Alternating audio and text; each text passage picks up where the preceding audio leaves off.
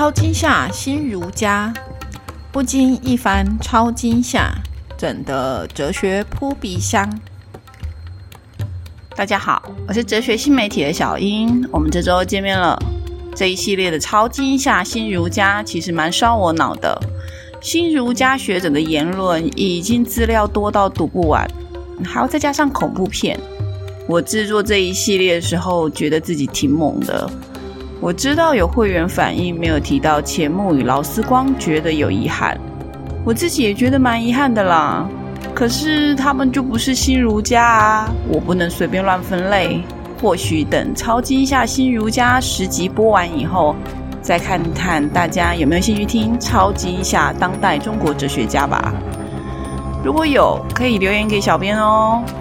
有人或许会说，在介绍排序上，一时间为什么不是先讲唐君毅，后讲牟中山？我觉得这得说我认识唐君毅的学问与牟中山学问的先后顺序来排序的。因为我其实是读了牟中山的书，才间接认识到唐君毅。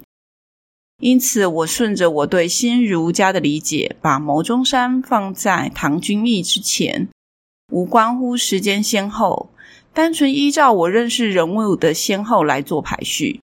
由于两位先生他们其实年岁也没有差太多，也是好朋友，我想应该大家不会太介意超惊吓新儒家对魔中山跟唐君毅两人的介绍排序吧。故事开始之前，我先自我介绍一下，我是哲学新媒体的小英，目前任教于中央大学哲学研究所。这一系列是我的嗜好加专业的结合，要讲出你没有听过的新儒家与恐怖片组合。我妈妈在看完我的哲学新媒体那一篇咒的影评以后，语重心长的跟我说，叫我不要再写恐怖片了，因为连她没看过电影的都觉得好恐怖哦。各位听众，赶快用你们的收听与订阅证明给我妈妈看，因为你们的喜好，所以我不能不写啊。根据已故的李杜学者，曾经任教于台湾的中国文化大学哲学系主任，在一九九零年到二零零二年的时候，担任过新雅研究所的所长。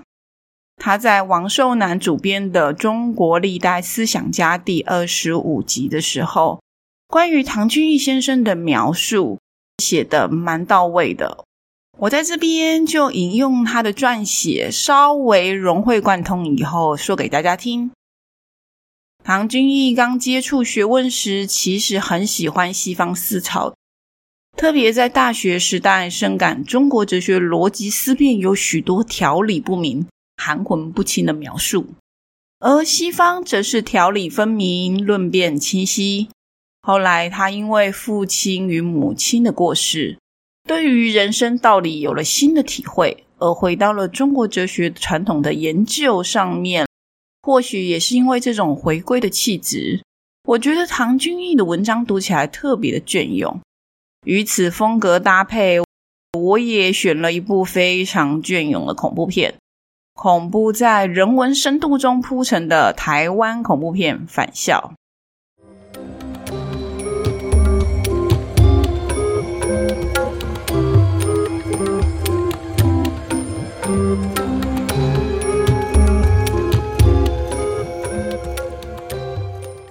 本集是会员集，还不是哲学新媒体会员的人，请赶快去订阅我们哦。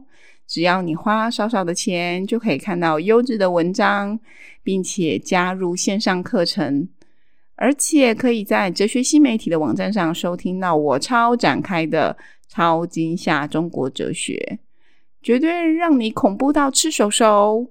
别犹豫，快点订阅下去。下一集我们来介绍新儒家第二代的另外一位重要人物徐复观。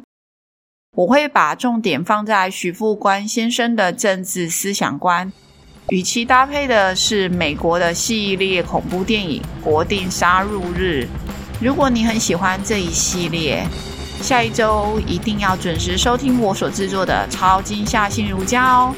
还不是哲学新媒体的伙伴，请记得快点订阅我们，才可以完整收听到会员限定级的内容哦。我是哲学新媒体的小英，书架中不见得只有中国哲学书，但片单中只有恐怖片的小英。我们下周见，拜拜。超惊吓新儒家。